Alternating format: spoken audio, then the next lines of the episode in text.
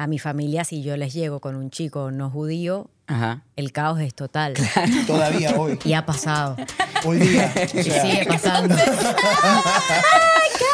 De hecho, se están enterando en este momento. De hecho, mami, papi, me casé.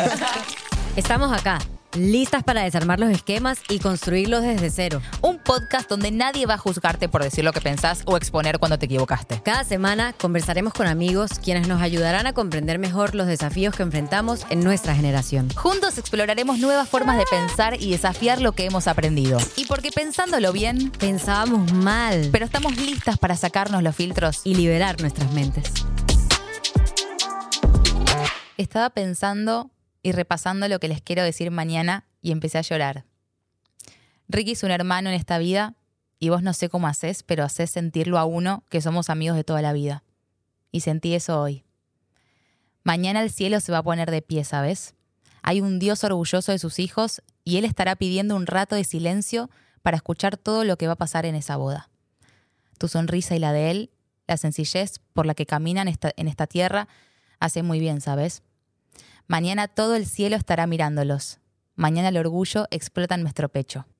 Ay, amiga, se me pararon los pelitos. ¿De dónde sacaste eso? A, punto de lagrimear estoy. A punto de lagrimear. ¿Fue una página de Instagram o qué? No. ¿Qué? Un mensaje muy hermoso que recibí el día antes de mi boda, la noche antes de, de que, de casarme con, con Ricky, de un amigo, un hermano para, Mm. para, para Ricky, un amigo. Arrancamos llorando, ¿no? Dios. Yo tratando de sostenerme. Y yo no lloro.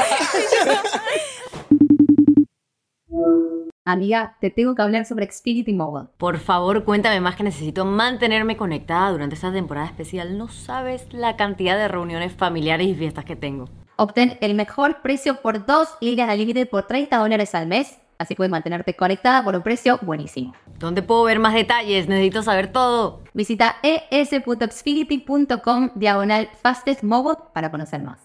Se aplican restricciones. Se requiere servicio de Xfinity Unlimited Intro y Xfinity Internet. Compara los planes de precios más bajos con 5G de los tres proveedores principales, impuestos y cargos extra, velocidades reducidas tras 20 GB de uso. Los límites de datos podrían variar. El servicio móvil más rápido es basado en pruebas para consumidores sobre Wi-Fi móvil y el rendimiento de datos celulares según los datos de Ookla Speed Test Intelligence en el 3T de 2023 para áreas de servicio de Comcast, incluida su presencia de Wi-Fi, o por Ookla para análisis de Comcast. nuestro querido que está acá con nosotros, con nosotras, es Ezequiel Fatore, pastor, pero sobre todo amigo, hermano, eh, del que aprendemos un montón. Yo siempre se lo digo, te lo digo, que amo escucharlo y por eso me hace muy feliz traerlo en este, en este episodio, tenerlo acá, junto a otro hermano precioso, amigo, que, El que me primo. dio también, El primo. El primo, que también me lo- los dos me los trajo Ricky. Bueno, Es sí, verdad. Así que Es no, verdad. no puedo Sí. estar más agradecida. Dos personas que admiramos mucho eh, por, por cómo viven la fe, por cómo se expresan y me hace muy bien tenerlos acá, amiga. Yo sé que para vos también es especial. Muy especial y estoy muy contenta, contenta de poder conversar hoy un poquito. Algo que realmente me, me pegó ya de apenas leías eso, era pensar que un pastor o alguien que predica el cristianismo o el catolicismo o el judaísmo o quien sea, te case con, con alguien de otra religión y que además te mande este mensaje lleno de amor. ¿Cómo fue? O sea, no sé, pensándolo yo Sí.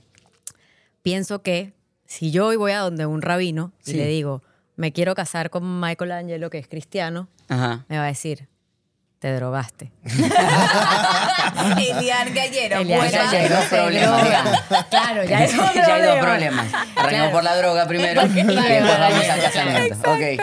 Y que hayan, que hayan dado contigo, como que con todo el amor del mundo, los hayas casado sabiendo que probablemente fuiste criado, o no sé, Ajá. en, en una burbuja donde capaz a ti te dijeron que te tenías que casar con alguien de tu propia religión Claro. y que los hayas casado a ellos. Como que cómo- necesito saber cómo se dio toda esa vuelta un poco. Yo, yo creo que si, si la religión choca con lo que estás viendo en la vida real, tenés que irte con el amor de la vida real que estás viendo. O sea, yo en serio, cuando uno los ve a ellos dos, los ves que se aman profundamente y que se hacen mejor el uno al otro.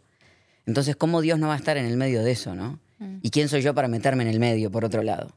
Eh, que a veces jugamos con esa historia de nosotros ser los que metemos opinión en la vida de los demás y creemos ser los dioses de la gente Mm. y, y nada que ver. Y, y te pasa de repente, no, no sé si funciona así el mundo de los pastores, Ajá. pero tener otros amigos pastores o un, un club, no sé. el club pastoral. Está bueno. Sí, El ok. club de los pastores. El club de los Y que pastores. te digan, che, ¿cómo, cómo pudiste Me encanta que agregó el casarlos?" argentinismo. Es un club de pastores argentinos. ya, ya son dos talentos. Claro. Ya no es uno, Ahí amiga. va. Yo Entonces, soy el único que no sé Que- o, argentino o de aquí. repente alguien, alguien con el que debatas de la religión y que te digan, tipo, Ezequiel, papi, ¿qué pasó? O sea, ¿cómo pudiste? No sé si, si te juzgaron en tu círculo por Sea, concebir esta boda. siempre que uno abra la cabeza y uno se abra, vas a encontrar gente que esté en contra, pero vas a encontrar mucha gente que esté a favor. De hecho, nos pasó en la boda algo muy bonito, eh, que yo cuando empieza digo, qué lindo cuando empezamos por lo que nos une y no por lo que nos separa. Uf, qué Eh, importante.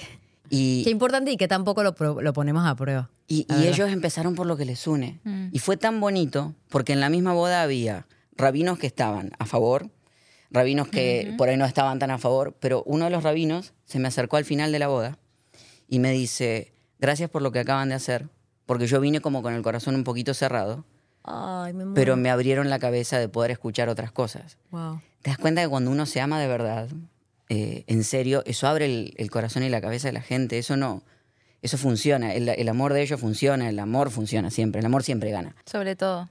Eso- Eh, y eso aplica en, en tu mente o como ves la vida para relaciones interreligiosas, interraciales, la homosexualidad, como todo tipo de, de amor, porque al final son distintas, o sea, al Son final el distintas sentimiento es el expresiones de la pero- humanidad. claro. Son distintas O sea, si expresiones de la piensas que humanidad. aplica Totalmente. a totalmente. nivel, a nivel religioso como Dios. Pero si no es así, ¿cómo es?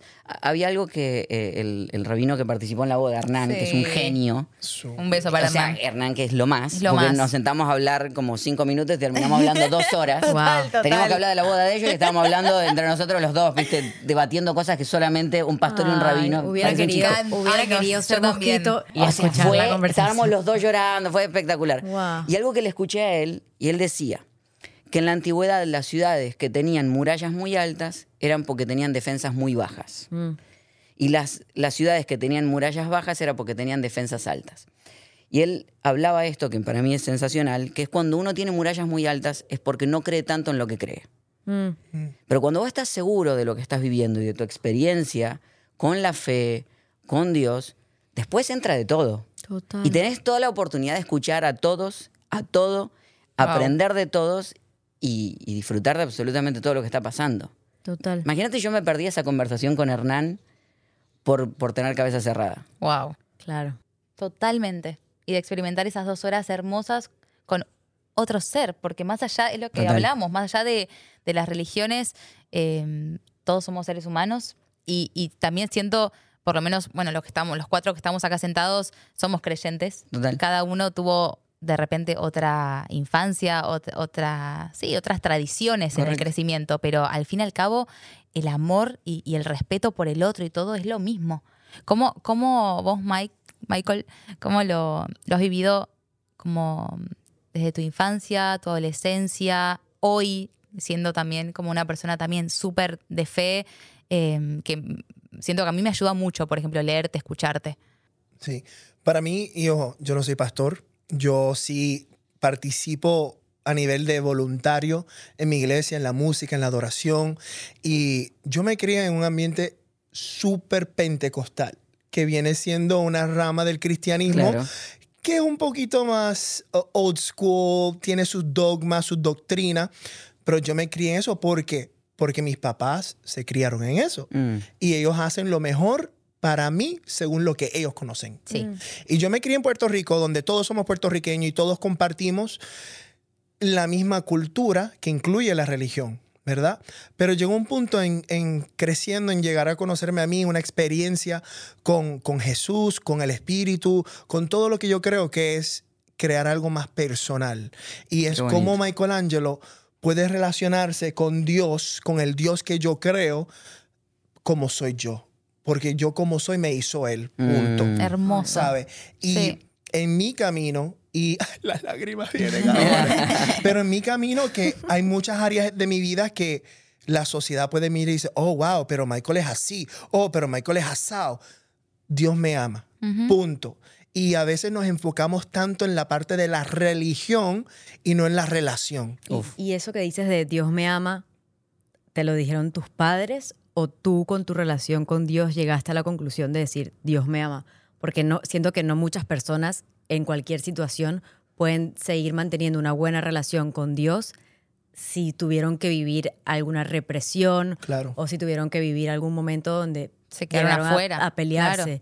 Mira, con Dios. el Dios te ama, yo me crié escuchándolo toda mi vida. Dios te ama, Cristo te ama, tu hermano te ama, todo el mundo, pero las acciones de muchos a veces te hacen ver lo opuesto. Mm. Dice, pero si Dios me ama, ¿por qué me tratas así? Claro. O si tú tienes a Dios, pero ¿por qué dices estas cosas de mí a mis espaldas? Por decir algo. Porque nos olvidamos que somos seres humanos, somos personas. Yo no puedo mirar a Dios a través de aquí. Yo tengo que encontrarlo en mi camino.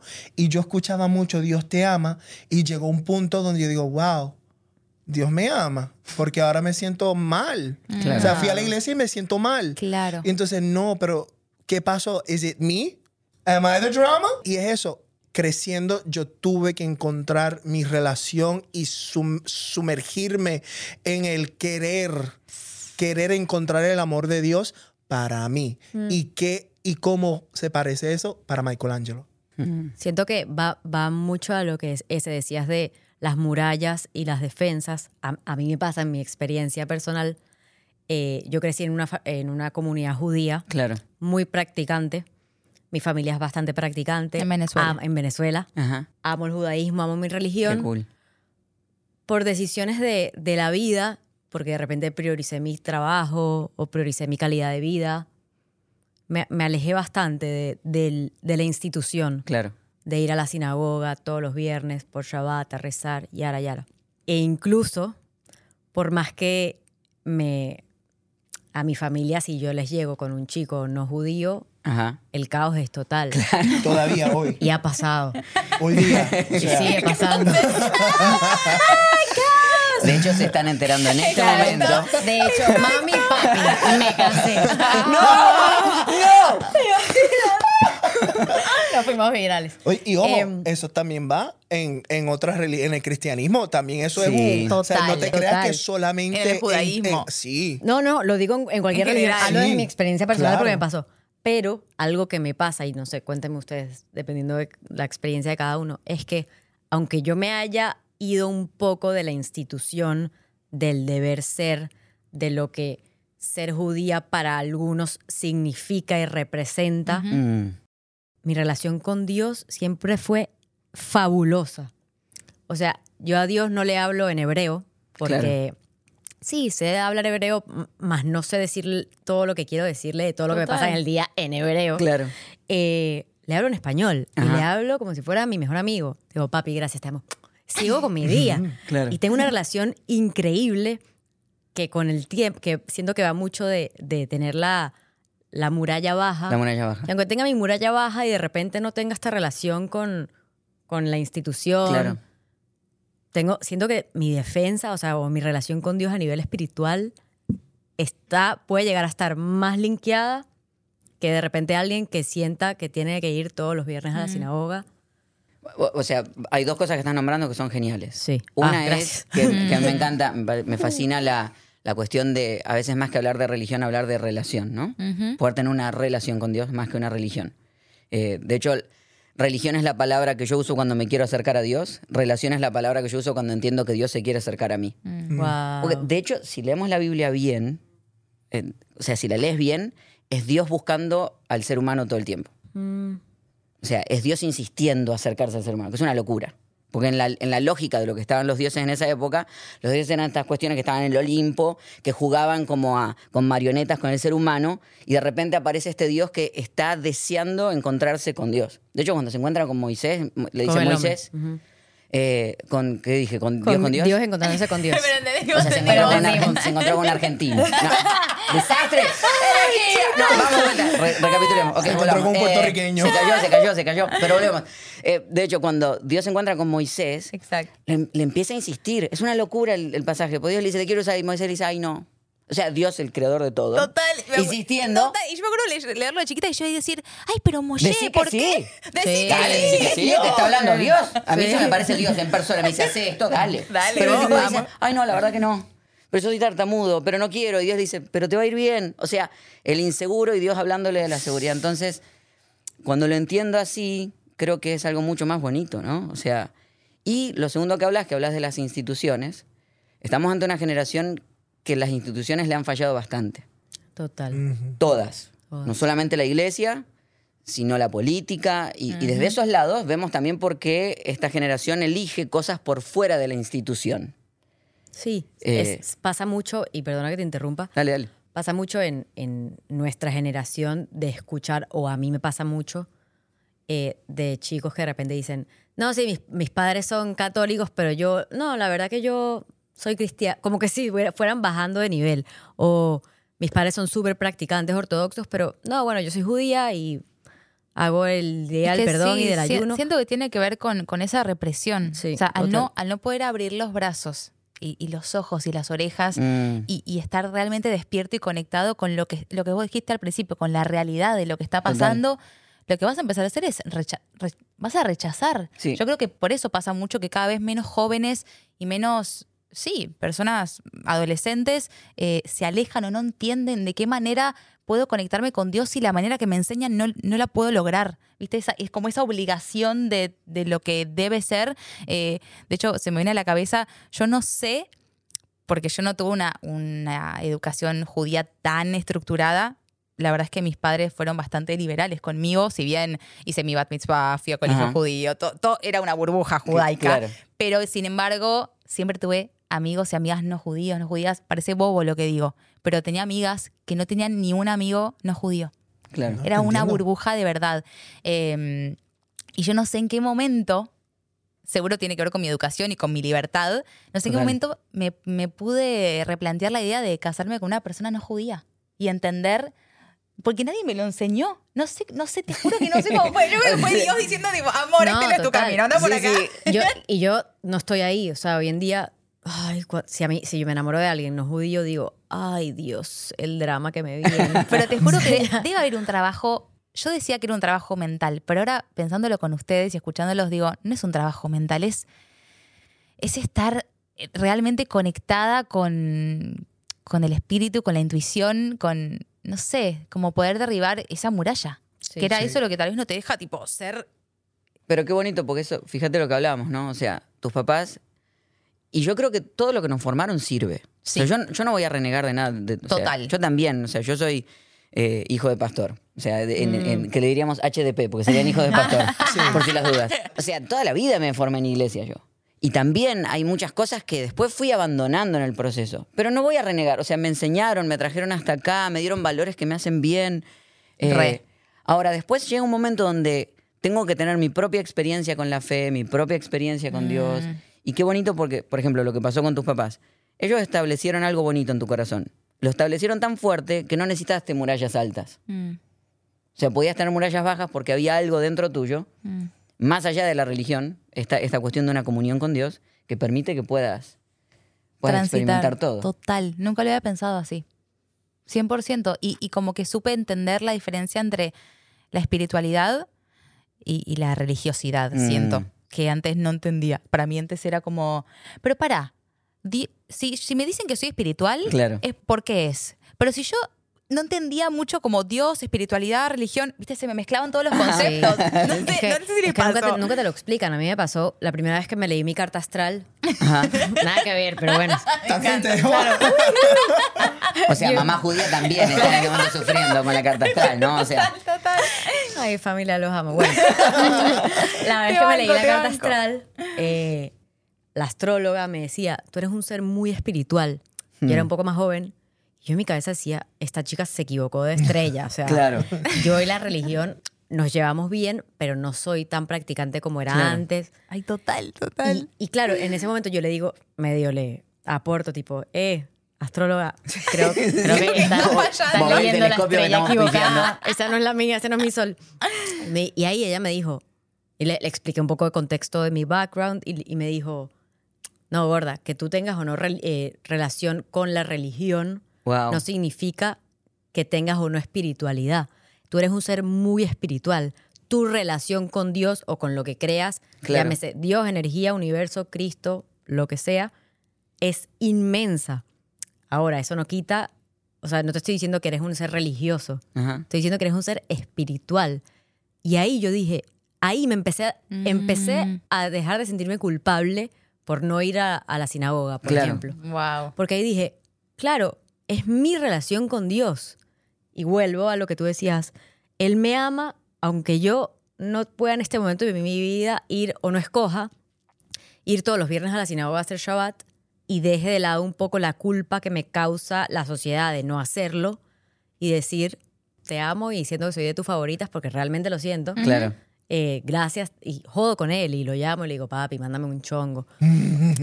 Hablo. Un chongo Un chongo, un noviecito. Un noviecito. noviecito, Un una. Bien. Una cosita. Claro, y, y- y le hablo, le hablo como, verdad, Sí. como le hablo a Steph. Claro. O sea, Eh, perdón por interrumpirte, pero quiero decir que dos cosas. Una experiencia que yo tuve en la iglesia, mi iglesia pentecostal en Puerto Rico, fue con un rabino que vino a predicar. ¿de verdad? Sí. Y Ya un rabino que fue a, a mi iglesia. a tu iglesia. Sí, y cuando ese hombre abre el Torah y empieza, Baruch atah Adonai, y to- a mí yo empecé a llorar. Ay, yo no ay. entendía lo que él me decía, Ay, amigo, lo que él decía. judío en tu Sí, por pasada.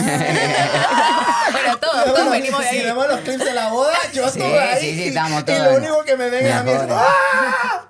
Pero intenso. Que cantaste muy lindo, Amigo, por pero- cierto. Es que la combinación judío-argentino No. eh, Ah, en bueno. las fiestas Do- es, Mira, no, es como... escucha, o sea, eso fue muy intenso, lo pueden ver en el reality.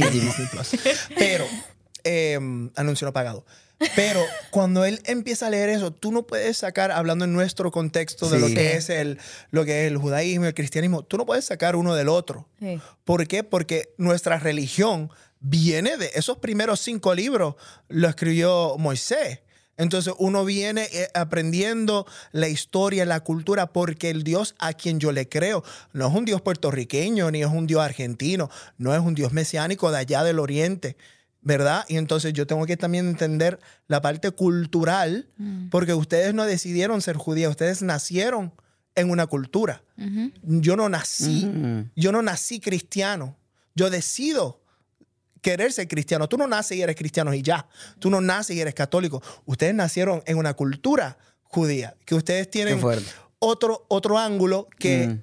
not apply, ¿verdad? Yo no puedo darle aquí a esa caja. Y segundo, fue que nosotros hoy día podemos ser la única representación de Dios que alguien Va a ver. va a ver. Yo tengo amigos trans, Wow. gay, lesbian, X, you name it, budista, de todo, ateos, agnósticos, y me encanta, los amo, porque mi trabajo no es vender una religión. No. Mi trabajo aquí en la tierra, como yo decido creerlo, por mi relación con Dios, es acercar a la gente a un amor verdadero que yo creo que, mira, yo tuve que hacer un proyecto del Islam en la universidad y estudié todos los pilares de ello y yo dije, qué religión tan bonita. Tú sabes, cómo se dedican a orar y tener un encuentro y cómo ven la paz. Ahora uno habla del Islam hoy día y dice, oh no, pero qué, yo, yo, porque no entendemos esas partes y a veces la institución, eh, la doctrina, la cultura influye tanto en cosas que we forget about the big picture. Se no- nos olvidamos del, del- de lo que Dios realmente quiso decir y era, ama a tu prójimo como tú quisieras que te amaran a ti. Pero no es como en la manera, es ámalo en plenitud. Claro. ¿Sabes? Be there for one another. Apóyense. No importa que tú seas X, Y, Z, te amo igual. Y ahí fue donde yo descubrí quién era Dios para mí. Y ahí fue donde yo me pude amar a mí mismo, Muy importante. ojo, primero. Y segundo, poder dar ese amor a otra gente que la misma iglesia ha rechazado. Claro. Como lo que decías antes, a veces la misma institución ha marginado Total. muchos grupos. Dividido, sí. Cantidades. Y entonces, ese es el Dios que yo quiero que alguien conozca. Mm. Tú sabes. That's my job. Y lo que yo creo es que el día que yo llegue al cielo, por favor, que le digo, oye, buen trabajo. Hay par de gente aquí que gracias a ti se les hizo más fácil recibirme. Ah, bueno, abrir, siempre abrir la puerta un poquito más es bonito, ¿no? Y en general, que, que el concepto que, que a mí me encantaba siempre de Jesús es que cuando lo- alguien lo dejaba fuera, él hacía el círculo un poquito más grande y los metía adentro. ¿no? No, denme contexto. Es como decir, es, es lo que él está haciendo, es, hay gente que te va a dejar afuera, porque su manera de pensar es cerrada. Pero si vos tenés una mente lo suficientemente abierta, vas a hacer el círculo tan grande que metiste adentro a uno que te dejó afuera. Mm, Y no se dio cuenta. ¿Ves? decir, Total. y del otro lado nos vimos todos. total. Que de hecho no, me pasó una vez con una amiga que, que viene a la iglesia y ella me contaba. Bien interesante porque venía de un par de días de no dormir eh, y fue como a una bruja. Y la bruja la limpió. Al otro día otra vez no pudo dormir. La bruja la limpió otra vez. No pudo dormir. La bruja la volvió a limpiar la tercera vuelta. Y a la tercera vez que le dice que no, le dice, no, mira, esto es muy difícil para mí, tenés que buscar un pastor. Que hasta ahí yo no sabía que había como, eh, sea, como recomendaciones cruzadas. No sabía, sí, la historia va por todos lados, yo sé. Es de las mis historias favoritas. Y, y ella entra y me dice, bueno, yo quería hablar con vos. Bueno, entonces conversamos, ¿no? Y una de las cosas que primero ella me dice es, yo quiero saber tu opinión, porque yo soy lesbiana y quiero saber qué me vas a decir. Y digo, mi opinión no importa. O sea, que mi opinión no importa. Mi tarea no es opinar sobre la vida de la gente. Mm. Mi tarea es acercarla a Dios. Ujú. Ahí es donde yo... Y después que cada uno hable con Dios y encuentre ese espacio donde decimos, ese Dios que, que el amor es tan gigante, nos mete a todos adentro, ¿no? Y, y sí, está increíble, increíble lo que dices, pero siento que no todo el mundo piensa así. Siento que tú piensas así, siento que los, los cuatro que estamos acá eh, pensamos así. Pero si yo te pregunto, ¿tus padres pensaban de la misma manera o tus padres o nuestros padres de decir, el, te voy a aceptar aunque seas lesbiana y el amor es amor? Sí, o sea, que ya no desde sé el si es un hecho- tema Que ya generacional. desde el hecho de que tengamos que decir, yo te voy a aceptar, Eso ¿quién soy yo para aceptar a alguien, no? Claro. Total, ¿Quién soy yo para aceptar a alguien? Eso a mí O me- sea- me, mata. Pero qué bueno, qué bueno. Si es algo generacional, No sé, estoy Pues que- preguntando. Siento que, que hay algo evolutivo seguramente que evoluciona con las generaciones. O sea, yo, yo tengo amigos homosexuales que dijeron, no, yo a mi, a mi abuelo nunca se lo voy a contar y voy a Claro. esperar que se muera y que nunca lo sepa, Claro. porque le voy a hacer mal. Siento que tiene que ver con algo, puede ser, sin duda, porque cada vez las cosas se hablan más, cada vez hay menos tabús en un montón de, de- de ámbitos de la vida, Sí, no sí. solamente la fe y la religión y todo, pero también mm, siento que pasa por el propósito de cada uno, ¿no? En esta Total. vida. Como que, mm, digo, ojalá todos fueran como un pastor como vos, o que, esté, que tenga esa cabeza y ese corazón y esa apertura, pero de repente hay otros que sienten que su propósito es otro o que no tienen que ir por ese lado, o que le están faltando a la Biblia o a, o a la- o como a las reglas, ¿viste? a la doctrina, a los dogmas, eh, que, que uno pone- puede no estar de acuerdo, pero también siento que cuando va más allá, eh, más allá de lo generacional y todo, cuando sentís que también es parte del por qué estás acá, Claro, eso siento que ayuda un montón. qué bonito. No sé, o no sé qué te pasa a vos con eso ese. Me, me super pasa. Me super pasa de, de que me gusta hacer el círculo un poquito más grande, Claro. eh, meter más gente adentro. Eh, de hecho, algunas me enseñaron esto que a veces hay un concepto en, que se manejó mucho en el cristianismo durante mucho tiempo que llamaba el ser misionero. Que ser misionero es básicamente ir de tu país, ir a un país donde no está conocida la fe y vos llevas a Dios a ese país. Yo de, Es un- chiquita, yo de chiquita pensaba que eran gente que hacía misiones. Claro, la misión, llama- sí, secretas. de llevar Pero tipo, las pam, pam, pam, pam, pam. muy bueno. Me- de- de- Te lo juro. Nunca Casi. me lo imaginé tipo James Bond, pero puede ser. ¿Por qué no? Eh, En algunos países sí. eh, ahora, Ah. ¿qué, qué, qué carga pesada el creerme que yo llevo a Dios a los lugares. Claro. Y es hasta por momentos ridículo, porque Dios dice, yo ya estaba acá. Claro. Es decir, Claro, como que chocan. Sí, sí, es como, o sea, vos me trajiste y yo ya estaba acá. Claro. Ahora me enseñaron alguna vez que más que misionero yo puedo ser un guía turístico, que es meterme en las vidas de las personas y decirle, ¿ves eso que vos llamás amor? Yo lo llamo Dios.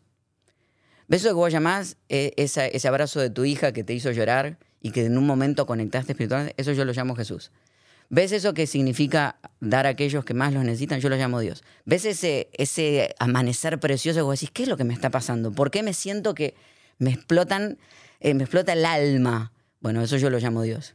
¿Ves lo que es estar en un concierto de Coldplay y cuando, ¿viste cuando tiran como los fuegos artificiales sí, que y no los papelitos? Y vos decís, Ay, ¿qué me está pasando? Yo lo llamo Dios a eso. O sea, me gusta ser un, un guía turístico a veces. Xfinity Mobile se encarga de mantener a sus clientes conectados.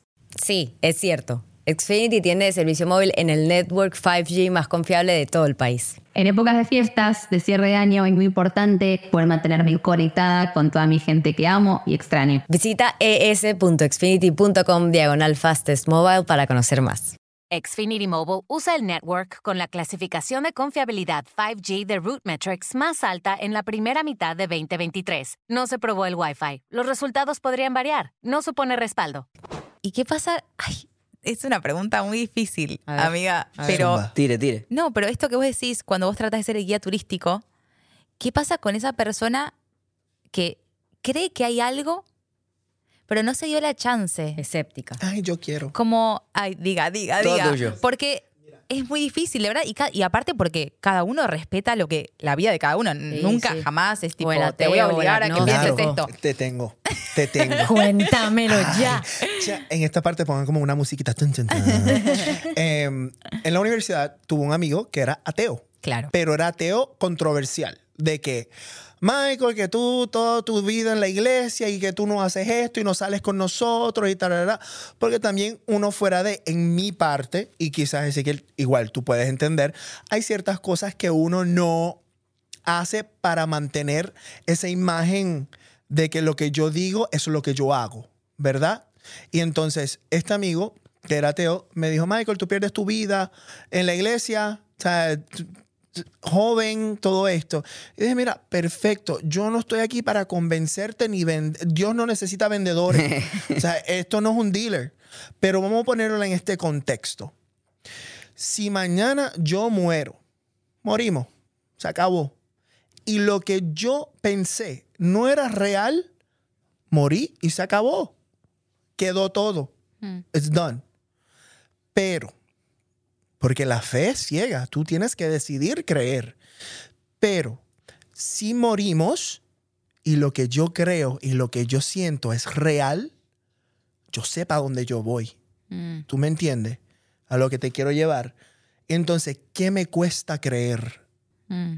A mí la fe me ha llevado a, a tener fuerza cuando mi mamá le dio cáncer. Claro. ¿Sabe? La fe me llevó a, a- a vencer tantas cosas por simplemente creer.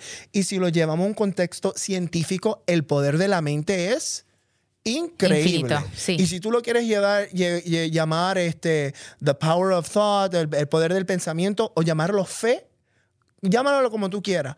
Pero eso, esa convicción de que todo va a estar bien, pase lo que pase, por eso es que hoy yo estoy de pie. Total. Tú sabes, y lo vemos en nuestra familia todos los días. Pase lo que pase, todo va a estar bien porque Dios está en control. Suena como un mantra, pero es algo que yo creo, decido creer. Y aunque todo en mi cara me diga no, no, está bien, mejor, porque eso me hace que mi fe tenga que ser más fuerte. Y ahí la persona me dijo, pues, es verdad. Yo, Eh. entonces, ¿qué pierdes tú con creer? Nada. Te, te evitas muchas cosas, te evitas entrar a mundos donde, donde a veces los daños que se creen son irreparables. Claro. ¿Por qué? Porque nunca nos dimos la oportunidad de creer en algo más grande que el yo. Mm. ¿sabes? Y esa fue una experiencia que yo tuve con amigos. Si creo o no creo hoy día, no sé. Claro. Pero lo único que yo pude ser Sí. fue un testimonio. Mm. Y ya. That's it. Y dar espacio. Qué lindo. Dar espacio también para. Porque hay mucha gente que te va a decir que son ateos agnósticos, te va a decir, yo quisiera creer. Es verdad, lo, O sea, lo he dicen, escuchado. o sea, te- quisiera creer. Y dar espacio para la duda también está bueno. Sí. O sea, la Biblia es un libro de gente dudando de Dios. Mm. Si lo lees, está todo el tiempo la gente dudando de Dios. Total. y Dios probándose. Pobre Dios. Aún, en lo que, en lo que nosotros creemos. Sí. Dice la historia que Jesús resucita Y todavía no le creen. y después algunos discípulos y algunos discípulos dudaban. No sé cuántos viste resucitar en tu vida. Pero yo si un tipo resucita como si ya está. Pero, y, y lo dejan en la Biblia. Sí, Yo, yo si hubiera hecho, hubiera editado esa parte un poquito. Decir, bueno, dejemos esto afuera. Claro. Porque abrimos a duda. Claro. Pero entonces se ve que la duda es parte del proceso. Puede de hecho, ser. a mí, el, el- el discípulo que a mí más me fascina es Tomás. Que es el que siempre anda, que es dudando. Yo creo que es el más humano de todos. Y que es el que pregunta lo que nadie preguntaría. No sé si te pasó una vez estar en la universidad y que entras a una clase y todo el mundo hace como que sabe lo que el profesor está diciendo. Y ni idea. 100%. Y hay alguien que, gracias a Dios, alguien levanta la mano y dice, profe, yo no entiendo. Sí. Y todos decimos, No, sí, sí, se animó. yo tampoco. Eh, eh, Es hermosa esa Full, persona. full, full, me y, y yo creo que Tomás era ese, el que a veces decía, yo, yo no creo. Y Jesús dice que le dice, bueno, mete la mano en el costado. O sea, tener una experiencia conmigo. Entonces, yo no creo en un Dios que tenga baja autoestima. Mm. En el que yo, si le pido pruebas o si quiero creer, él me va a decir, ah, no, ahora te va al infierno. Por- ¿no? O sea, yo creo en alguien que, que da todo el espacio a hacer todas las preguntas. Yo tengo mil preguntas. Sí. Total. Y, y perdona, es que me, me acabas de disparar algo que este Dios, o de repente la cultura de pensar del Dios que te castiga por no hacer bien las cosas, Claro. o mucho siento que al ser humano le pasa por algo social que tenemos o cultural que tenemos en la cabeza, de cuando estamos en un mal momento, de decir, yo te prometo que dejo los camarones si me ayudas en Nunca más voy a comer Porque- 12 chocolates. Claro, Porque lindo eso que es como lo que estamos Dios quería. acostum- Claro, socialmente estamos acostumbrados a asociar un toque Dios, religión, castigo si hago algo mal o, o Lo para mismo hasta la gente que no cree en Dios dice, dejo de tal cosa, ¿viste? Como que está, está en, en- en nos nosotros. lo metieron en sí. Y eso, y eso también crea una mala relación con Dios, porque ya, ya de por sí estamos asociando de que te debo algo porque Claro. hice algo mal, entonces voy a dejar los camarones porque soy vegana, por si acaso. Pero bueno, lo traje a colación. O sea, te, te dieron ganitas. Sí, sí, sí, salió. Se me disparó en la cabeza. Eh, Camarones. me dieron ganitas. ¿Te imaginas? Veganas nivel hardcore. Sí, o sea, sí, pues hardcore. vegetariano es como que vas entrando. Claro. No, hardcore, hardcore. Sí, sí, full plomo. Animales a todo dar. Eh, pero claro, volviendo un toque al tema, es como culturalmente lo tenemos en nosotros de decir algo le tengo que dar a cambio por, porque hice algo mal o porque no hice algo mal. Y ya eso también crea otra represión interna de asociar la religión o la relación con Dios con el castigo. Porque tenemos una lógica de que creemos que Dios siempre está enojado. Ah. Y yo creo en un Dios que no está enojado. Ujú. De hecho, hay una historia en, en- que le hablábamos con Hernán que a mí me fascina, que está en, en la Torá. Que en un momento Abraham, La Torah es del Antiguo la Testamento. anterior es el Antiguo Testamento, Exacto. los primeros cinco libros de la Biblia. El Pentateuco. El Pentateuco. El. Pentateuco. Génesis, Levítico, Número, Deuteronomio. Ahí va. Guau. Ahí está. Eh, y, yo me lo sé. y una de las cosas que pasa es que Abraham tiene un hijo, se llama Isaac, y Dios le pide que lo sacrifique. Ya la historia es complicada. Sí. Ya la historia es complicada. Sí, ¿cómo ¿Sí? vas a sacrificar un hijo? Y Abraham no dice nada. Abraham agarra y dice, ok, vamos. ¿Por qué? Porque Abraham está acostumbrado a que en la lógica siempre a los dioses hay que darles más. Mm. El sacrificio humano en la antigüedad era muy conocido. De hecho, muchas de, de las religiones y muchas de las culturas eh, indígenas también tienen el sacrificio humano como parte de esta búsqueda de cómo tengo que poner a Dios de mi lado, ¿qué más voy a dar? ¿Qué más voy a dar? Y en algún punto donde llega a decir, bueno, voy a dar a mi primogénito. Está tan lógico en la historia y en la cabeza de Abraham que cuando Dios le dice, dame a tu hijo, Abraham dice, ok, este Dios es igual que los demás. Y se lo lleva. Lo pone Isaac y cuando le está a punto de sacrificar, Dios lo frena y le dice, no. Saque y aparece un corderito. Sí, de ahí viene todo el concepto de los sacrificios, ¿no? O sea, la, la lógica de la historia no es, ay, cuánta fe tuvo Abraham que entregó a su hijo, que es bastante como... mm. Sí. Raro. La lógica de la historia es, Dios no pide, Dios da. Mm. Ah, la claro. lógica es, yo no voy a pedir a tu hijo, yo proveo. Sí, el sacrificio para que vos y yo estemos bien. ya. O sea, ¿ves la lógica de que- Porque siempre, el- y siempre la manera en que leo la Biblia y la voz que le pongo a Dios mientras la leo afecta la relación que tengo, ¿no? Claro. Eh, claro, entonces, Mucho. Sí. o Y el sea, que escucha, Son como imagínate. mensajes de texto. Sí. Dice, ay, pero ¿por qué está molesto conmigo? Y yo, no, pero ¿por qué lo estoy leyendo así? Claro, Tú sabes. total. Eh, All the time. Entonces yo creo en eso, yo creo en un Dios que no está enojado, que no necesita que yo le dé nada. O sea, yo no creo en un Dios con baja autoestima, Me encantó eso. eh, que necesite que... De hecho, cuando yo canto canciones que hablan de Dios, no es para levantarle la autoestima a Él. Porque dice, Dios es bueno. Ay, la verdad que sí. Eh, sino que es para recordarme a mí que tengo un Dios bueno. Mm. Eh, eh, David, que escribe muchos de los salmos, hay uno que él escribe, dice, bendice alma mía al Señor y no olvides ninguno de sus beneficios.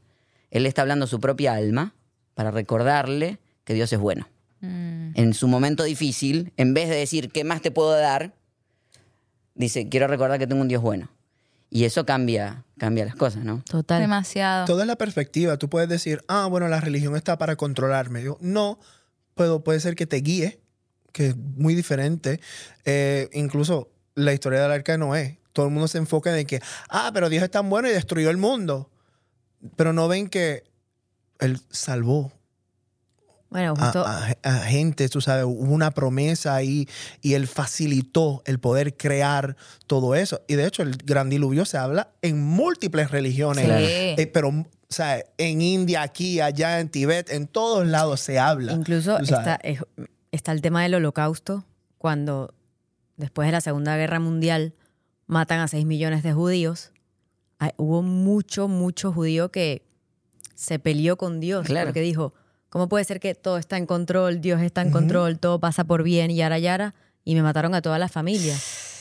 Entonces, a partir de, históricamente, a partir de la Segunda Guerra Mundial, sale una gente que quiso desconectarse completamente de la Claro. religión. Sí, Porque muchos me mató un montón. Sí, un gente que se, que se casó con gente no judía, no querían saber absolutamente nada.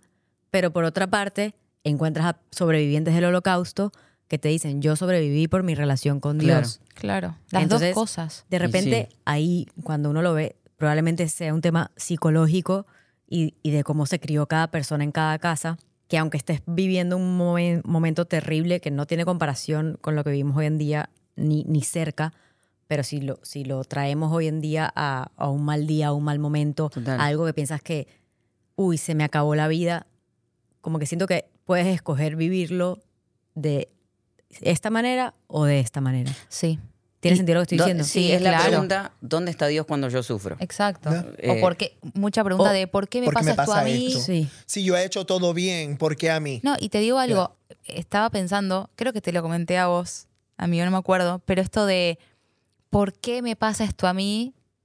Que está tan como intensificado el ¿para qué me está pasando esto a mí? Porque hay dolores infinitos, hay dolores que decís, "N- no, o sea, no, ¿cómo, cómo voy a hacer? ¿Cómo voy a hacer para, para salir? Mismo parte de mi familia se ha peleado, eh, o amigos se han, se han peleado con Dios por no claro. entender. Y, y eso también es está bien también. Y, y es, y es dudar también. Y, de, la duda sale, sale de repente una relación más fuerte. ¿Viste? Como, sí. como volver a creer y volver a empezar. Pero a veces me pregunto, para alimentar mi relación con Dios de otra manera, no como la que había conocido, sino como la que Ricky me estaba trayendo a casa, a nuestro hogar que estamos construyendo, como yo le preguntaba como, pero vos cómo te relacionas? O sea, ¿cómo, cuando él me decía, amor, voy a orar, y yo, Mm, pero, ¿qué es? O sea, ¿cómo hago yo para rezar como haces vos? Y Rico, no, no, como que cada uno, Dios se comunica con cada persona y se relaciona con cada persona de una manera única. total. Única. Es una cuestión de dar el primer paso. Si uno quiere realmente empezar ese camino, do it. O sea, da, da el primer paso y empezá a conocerte en silencio, hablando, escribiendo. Eh, ustedes tienen como una manera de decir, bueno, mira, si para empezar a orar tenés que hacer tal cosa, porque hay mucha gente que dice, no sé cómo comunicarme con el cielo, ¿entiendes? Sí, empiezan con Padre, que estás en el cielo, No, porque con cuando toda uno está el- solito la en retórica. casa, o sea, no sé, te prendés tus velitas o no, o estás en el baño, o estás manejando, y te- no sé, Ah, como... yo, yo cuando le hablo a Dios, le hablo. O sea, casi siempre estoy sola, pero puedo estar con gente. eh, y casi siempre son en momentos, me estoy bañando, estoy manejando. Es que yo hoy en día, hoy en día tengo mi O sea, relación. no, no voy a la sinagoga a hablarle. Le hablo. no Exacto. Le hablo en casa. Eso me No encanta. tanto tiempo. Pero a mí, a mí me costó, no es que me costó, pero a mí me tocó descubrirlo. Yo de, ca- yo de mi casa. Yo me sentía culpable por hacerlo. O sea, por no relacionarme con Dios a través de la institución hasta que entendí y pude separar la espiritualidad de la religión Mm. y tener este amor o, o seguir creyendo, porque siempre fui muy creyente y muy, eh, no sé si la palabra es devota, pero devota es del amor, Sí, sí, sí. sí. eh, con, con est- este ente universal, ya sea energía o lo que es, Sí, crean por, o y lo que por no lo se que hemos heredado. Claro. Qué Sí. fuerte. Pero Pero, les preguntado eso. Como, ¿cómo hago para escucharlo? Un, un montonazo. Sí. Un montonazo. Y la palabra culpa, que está siempre presente, Siempre. pero te haría una pregunta. ¿Qué relación buena has tenido a, a partir de la culpa? En general. Ninguna. Ninguna. Ninguna. Ninguna relación funciona por culpa. Ninguna relación funciona por culpa. Entonces, creo que ah, para mí mi trabajo siempre ha sido tratar de limpiarlo. De hecho, al yo nacer en, en- en iglesia, eh, y, o sea, toda mi vida ahí también está con los que te dicen, no, mira, para hacer tu relación con Dios, primero haces esto, después haces esto, después haces esto. O, o ves otros que tienen una relación con Dios. Es como un mandato. Sí, o ves otros que tienen unas... ¿Viste? Decir, mira, Dios me habló esta mañana, así, ¿en serio? Sí, No, hay gente Y que decís, habla más con Dios que lo que habló No, Moisés. dice, o y- sea, increíble. Y a mí, a mí me genera culpa, si yo, yo nada, o sea, Claro, sin claro. silencio. Soy un pastor y nunca lo Sí, vi. viste como, mm, Pues lo que dice, bueno, me fui no al monte no estaré escuchando. y, bueno. Eh, ¿Qué- qué- hasta qué pasa? que entendí Me pasa, que me pasa. Lo, lo que hablábamos, ¿no? O sea, mi esposa es terapeuta familiar y Mm. ella siempre usa una pregunta. Yo le digo, ¿es normal? Y ella me dice, ¿y qué es normal? Ujú. Entonces creo que una cosa que tiene nuestra generación muy bonita es que estamos desafiando la palabra normal. Y hemos entendido que cada uno de nosotros tiene una normalidad distinta. Y que si Dios nos creó a todos distintos, cualquier papá te va a decir, si tiene varios hijos, no se relaciona con sus hijos de la misma manera. Con cada uno habla de una manera distinta. Sabe que este es más juguetón, sabe que a aquel le gusta levantarse temprano, sabe los que somos como yo, que no nos gusta levantarnos tarde. Entonces yo escuchaba gente que decía, Dios me levantó a las 4 de la mañana. Y a mí Dios pasa al lado mío a las 4 de la mañana y dice, le hablo a las 9 porque no me va a escuchar. Entonces, yo he aprendido eso, he aprendido a ver a Dios en, esos espacios y me encanta la gente que hace todo su lugar y, yo también hay días que me tomo como el espacio y, leo mi pedacito de la Biblia, escucho una canción y hay días que estoy a full y tengo un Dios que está conmigo en ese, en ese estar a full también, ¿no? Sí, a mí me pasa igual. A mí, o sea, en la iglesia que me crié era muy, llegaste, arrodíllate a orar. Mm. Ve al altar y ora, porque si no, o sea, estás en pecado. Si vas a hacer algo, pues que muera. Literal, si pisas el No. altar y estás en pecado, pues que caigas muerto. No. Entonces tú, tú te crías con este, este, Miedo. esta condición de Miedo, total. y de que Dios está muy lejos. Oh, no digas el nombre de Dios en vano. no, olvídate. Lo digo todo el día, pero porque lo amo, porque Sí. es parte de mí. ¿qué Y digo? entonces aprendí a esto, a lo que voy. Tú no puedes tener comunicación con una voz que tú no reconoces, ¿verdad? Yo puedo estar en cualquier tienda cuando chiquito y mi mamá no tiene la capacidad de, de chiflar, de, de pitar, ¿verdad? Pero ella hace, ¿verdad? Pero yo sé que esa es mi mamá. Claro. Yo sé. Qué bonito. Como yo sé que mi papá es el que hace y yo sé que es mi papá, ¿verdad? Cuando tú te relacionas con Dios y tú tienes comunicación constante, tú dices, ya yo reconozco esa voz, reconozco ese sentir, Mm. eh, reconozco el que Hermosa. me salió una canción un versículo o algo y yo reconozco que no, esto va más allá de mi propio imaginación, o sea, Dios me está queriendo hablar, ¿verdad? Y la palabra dice que, que la comunicación, la oración tiene que ser constante. O sea, no es de que yo no tengo la capacidad de estar 24/7 arrodillado orando. Yo tengo que trabajar, hacer mi día, tener o sea, comunidad con mi gente pero que Dios siempre esté presente y estar al tanto de que si hay un momento en que Él me quiere hablar o Él me quiere decir algo o yo sentir de que, mira, esto es un momento oportuno para Dios entrar en la conversación, ¿verdad?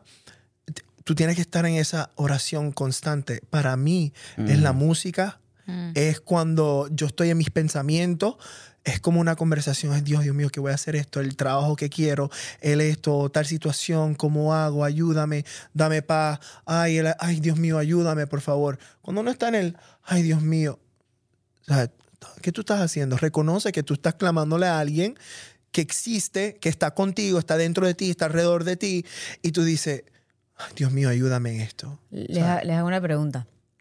¿Y qué pasa si, bueno, no sé si quieren tener hijos o tienen, o, ni idea, si el día de mañana forman una familia, tienen hijos y sus hijos le dicen, pa, en la buena, pero no creo en Dios, eh, ni idea, la verdad que soy ateo, soy agnóstico, soy lo que quiera hacer, pero en Dios no creo.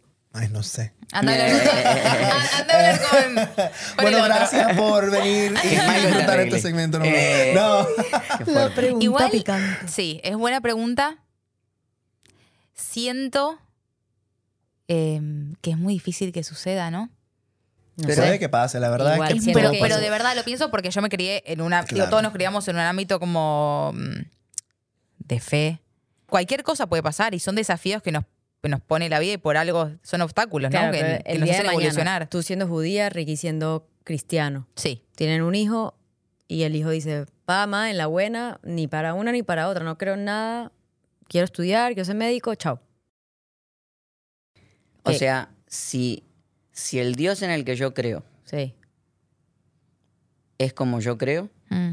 Yo tengo que darte toda la libertad que quieras y en algún momento yo sé que en la vuelta de la esquina te encuentra.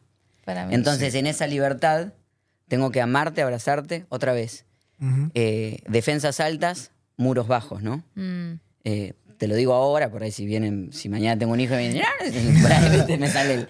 Pero usar este pedacito para decir, ¿te Me parece increíble. dijiste?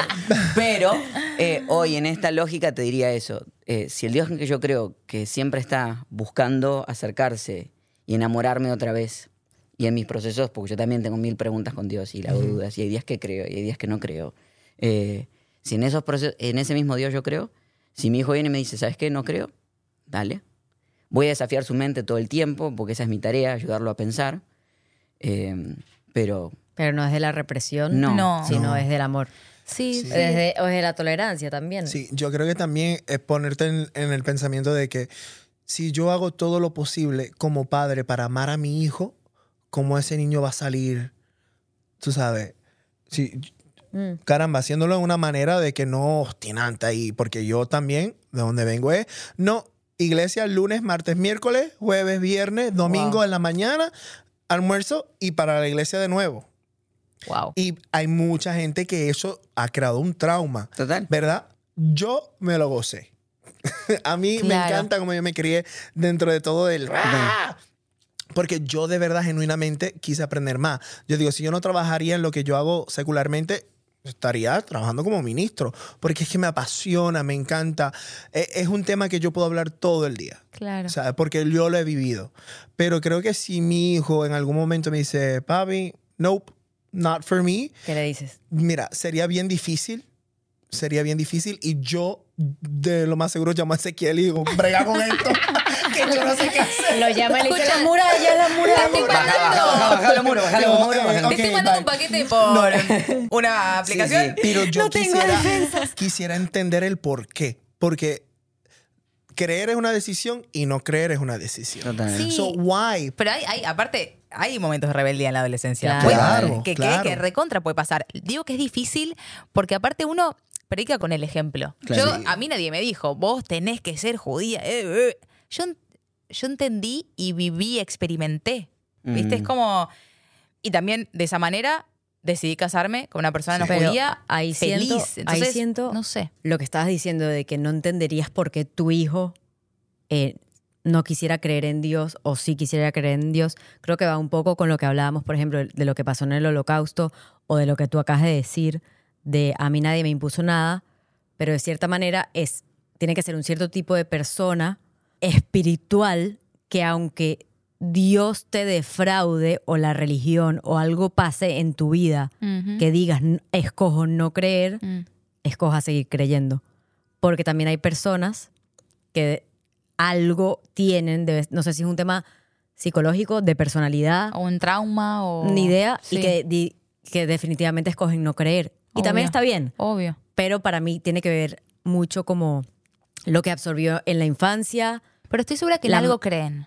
O sea, Capaz no le sé. llaman- No, no, yo he hablado con gente no, que no, no, no, cree en no. nada. No digo, digo, capaz, no- capaz para ellos no es Dios.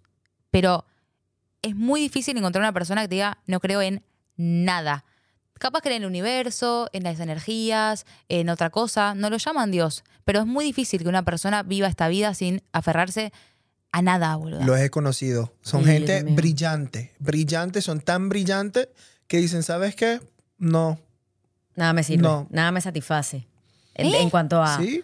Bueno, o sea, no. en que se cuanto siente a en el próximo episodio y que. Para, para cerrarte esa pregunta, yo te voy a decir este contexto y me voy a ir más a lo profundo en mi vida personal.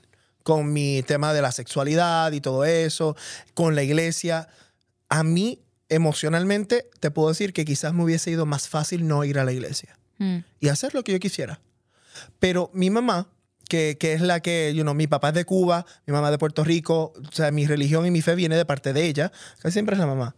Em, mi mamá tiene dos prótesis, tiene artritis de toda la vida, mi mamá le dio cáncer, lo que sea, you name it, y ella le ha dado. Y si lloro, me disculpen porque es mi mamá y yo la amo, te amo, mami. Te amamos. Um, Mm. Y he decidido creer en, a pesar del todo y lo que digan y lo que quieran decir o poner sobre mí, decidí creer porque veo a mi mamá tan trabajadora y tan creyente a pesar de todo. Y que yo digo, es que algo tiene que ver, algo tiene que haber ahí que, que me hace a mí creer más. Porque Total. si a ella, que el mundo se le ha caído arriba, que a veces no puede caminar, y con todo eso me dice, ah, voy para la iglesia que voy a ayudar a los viejitos a hacer la compra. Yo digo, algo en su vida la motiva para seguir con su lucha. Y la, la Biblia lo dice, mira, esta vida no es fácil y vas a tener tribulaciones, pero cree en mí, Turbulencias. cree en mí, que al final va- te- vale la pena. Mm, Hermoso, amigo. Gracias por compartirlo. Compartir. Ay, no pero sí, No. sí es cierto. Sí. Siento que a todos nos pasa. Vemos eh, algunos, algunas personas que amamos, que admiramos también por eso, por su perseverancia, su valentía, su fortaleza. Y, y también eh, co- copiar eso es, es hermoso. Que hay algo precioso, ¿no? Cuando uno dice, cuando alguien te dice yo no creo en Dios. A mí mi pregunta siempre es, ¿en qué Dios no crees? Mm. Y cuando me lo empiezan a describir, a veces digo, ay, yo tampoco creo en ese Dios. Hermoso. Y me encanta porque la conversación que hoy tuvimos, tal vez haga que alguien diga, bueno, en este Dios que me presentaron no, pero en este sí puedo creer. Y creo que cosas así bonitas pueden pasar, ¿no? O sea, Sí. de que uno a veces tiene que replantearse y repreguntarse qué significa mi relación, mi normal y en mi espacio con, con Dios, ¿no? Precioso. Lindo. Vamos a hacer las últimas preguntas de Vamos, nuestro episodio para cerrar. Estamos muy felices, muy contentas. El peor consejo que les han dado. Tú. El peor consejo que recibí alguna vez. ¿No te cases? Y fue el peor. Y fue el peor, porque llevo 13 años casado y soy el tipo más feliz. Ay, hermosa, Marce. Eh, mi esposa es lo más. Sí, son lo Este, más ustedes. Es ¿A la ti nunca te dijeron algo en cuanto a la homosexualidad? Tipo, no, no salgas. Homosexualidad. ¿Qué? ¿Qué estás diciendo ¿Qué estás diciendo, Si había Lopez? un closet, ya te sacamos de él. Como la anécdota de... Ay, ya no, sabes sí. quién Es que Oh my pensé God. que antes No, sí, la sí, sí. sexualidad, No, pero... Venga, ahí está. No me hagan sentir culpable. Esos zapatos son de Sara. Bueno, saludos a la mamá de Michael también. que- Sí, que está bueno. viendo esto. No, porque siempre nos preguntan Sí, como sí. El, el mejor consejo que te dieron y a veces es el peor. El peor. Ah, menos Mira, mal que no seguiste yo consejo. te voy a decir, no fue tipo consejo, pero fue más como una... eh, Como una ay, bajada. no seas así. Claro. No, no, no hagas esto. No te comportes así, como Mm. que... Tú sabes, porque bueno, yo no soy el más... Ey, you know. O sea, sí, yo siempre he sido muy teatral, muy ti- estilo Broadway y todo. Em, como dice Baluna, yo, tú eres como que Broadway. Y yo dije, ¿qué es lo que tú quieres decir con Broadway? Pero- Amigo, amo, y mi amo risa todo. malévola ahí sale. Ahí salió. Pero es, ¿sabes qué? Sé tú, porque yo aprendí esto. Michael, sé tú, porque hay alguien en este mundo que necesita un tú Oh. para verse en Listo. ese. Hay gente que me escribe y dice, Michael, yo te veo cantar ahí los domingos. Mm. Y, y a mí, yo te veo y yo digo, wow, como Dios te usa. Y me dicen, ay, Michael, pero tú eres gay. Y yo, yo, ajá. Y yo no elijo, y tú conoces mi historia y yo sé que todo hemos- yo a ti te conozco, tú a mí me has conocido de toda la vida. Y yo me Ajá. tú me viste y tú, mm. Mira, qué chiquito. Pero, mano, si yo trato de no ser yo, Total. el que necesita yo, el que necesita a Michelangelo, nunca va a encontrarse. Entonces queremos darle un Cristo y este tema para mí me choca mucho porque hay muchas personas en la comunidad LGBT, todas las letras, Mm. son muchas, perdón, pero que, que necesitan encontrar a alguien que los represente y Total. digan, wow, Dios también me ama Total. y Dios está ahí para mí. Y, y a veces, como la religión y todo lo que hablamos, es como que echando a esa gente para un lado. Y, bueno, no, bueno, no hablemos de eso, eso no se toca. Yo sabes que esa persona necesita un Dios, porque no el mío que me ama. Qué belleza. Última pregunta para cerrar. Algo que pensándolo bien, pensaban mal. Mira, quien yo soy no aleja a Dios. Wow. Eso está muy bueno. Cerremos acá. Me llegó ahora. Eso está muy Me lo bueno, dio amigo, él. No, dio pero él. quien yo soy ni lo asusta, ni lo aleja, ni lo espanta. Y la verdad, no es problema de nadie aquí en la tierra, porque a mí nadie me paga los biles. Vamos a hablar claro. Pero quien yo soy no asusta a Dios. Yo no tengo por qué preocuparme de echar mis cargas a Dios y de- de decirle todo lo que yo siento, pienso, cuestiono, porque al final del día Él es mi Padre y yo sé que Él me ama. Y lo he descubierto. Y entonces yo no tengo por qué negar mi personalidad así de extrovertido y todo lo que le quieran poner y todo lo que le han puesto a Dios porque Él a mí me hizo y rompió el molde conmigo. Porque como yo no hay otro. Papi, Yo no hay otro. no hay Tú nadie sabes. como tú, tú. Tú sabes, y, hay- y yo sé la gracia y el favor que yo tengo en mi vida, porque lo Ah. veo con la gente que me muevo. Y eso viene de Dios. Y, en- y siempre ha venido por yo ser yo. Qué bonito. No tratar de ser otra persona o ser el molde que quieren que sea. Si a mí Dios me hizo perfecto. Amo. O sea, tengo que vivir mi verdad, vivirlo para Él, make Him proud y, y los frutos hablarán. Ujú. Qué bueno, qué bueno lo que dijiste, qué bueno que el- you embrace it. No lo tiro porque es muy caro. Qué hermoso, qué Mm. hermoso. Es que cuando hay alma, Sí. cuando hay alma, no hay... Qué hermoso, qué hermoso. Y algo que pensándolo bien pensabas mal. Ah, haberme criado en iglesia toda la vida hacía que cuando escuchaba conversaciones o iba a ciertos espacios, me generaba como un dolor de estómago. Ah. Mm. ¿Viste cuando hay cosas que acá hacen ruido, pero acá se sienten bien? Que una vez me enseñaron es que el alma siempre viaja mucho más rápido que la mente. Wow. Entonces hay cosas que sentimos en el alma, pero nos hacen ruido a nivel mental. Y yo en esos miedos tendía a cerrarme. Mm. Pero fui aprendiendo con el tiempo que cada vez que me abro a esos espacios donde el alma dice es por acá, Mm. eh, disfruto cosas mucho más lindas. Eso y encuentro a Dios más, o sea, de lo que alguna vez lo había encontrado. Wow. Y, y qué belleza lo que hacen porque creo que la vida nos encuentre siempre diciendo, pensándolo bien, "Ah, antes pensaba mal de esto, ahora puedo pensar mejor, ¿no? Que, que seamos más grandes. ¿Viste cuando la gente se pone grande y dice, ahora digo lo que quiero? Buenísimo. Pero que cuando digas lo que quieras sea algo dulce. Porque Claro. significa que la vida te ha hecho bien, has pasado por mejores procesos y ahora que abrís la boca salen cosas más lindas que antes, ¿no? Más evolucionadas. Sí. Total. Total. Gracias, Qué lindo, chicos, amigo. por venir Gracias hoy. por Qué invitarme. bueno. Gracias por estar acá. Ay, no, y gracias por, por hacer este, Este este espacio. ustedes. De cuestionar las cosas, pero con llegar a un fin bueno. Está buenísimo. ¿sabes? Gracias, por eso. Lo apreciamos mucho. Muchísimo. De verdad. Y gracias por la conversación. Lo vi, Un tema, un tema retante, pero Pero lo Pero dimos logrado, todo. logrado. Acá. Este programa fue presentado por Xfinity Mobile. Cambiate el servicio móvil más rápido con celular 5G y millones de hotspots de Wi-Fi. Visita es.xfinity.com diagonal fastest mobile para conocer más. Basado en pruebas para consumidores sobre Wi-Fi móvil y el rendimiento de datos celulares, según los datos de Ookla Speed Test Intelligence en el 3T de 2023 para áreas de servicio de Comcast, incluida su presencia de Wi-Fi, o por Ookla para análisis de Comcast.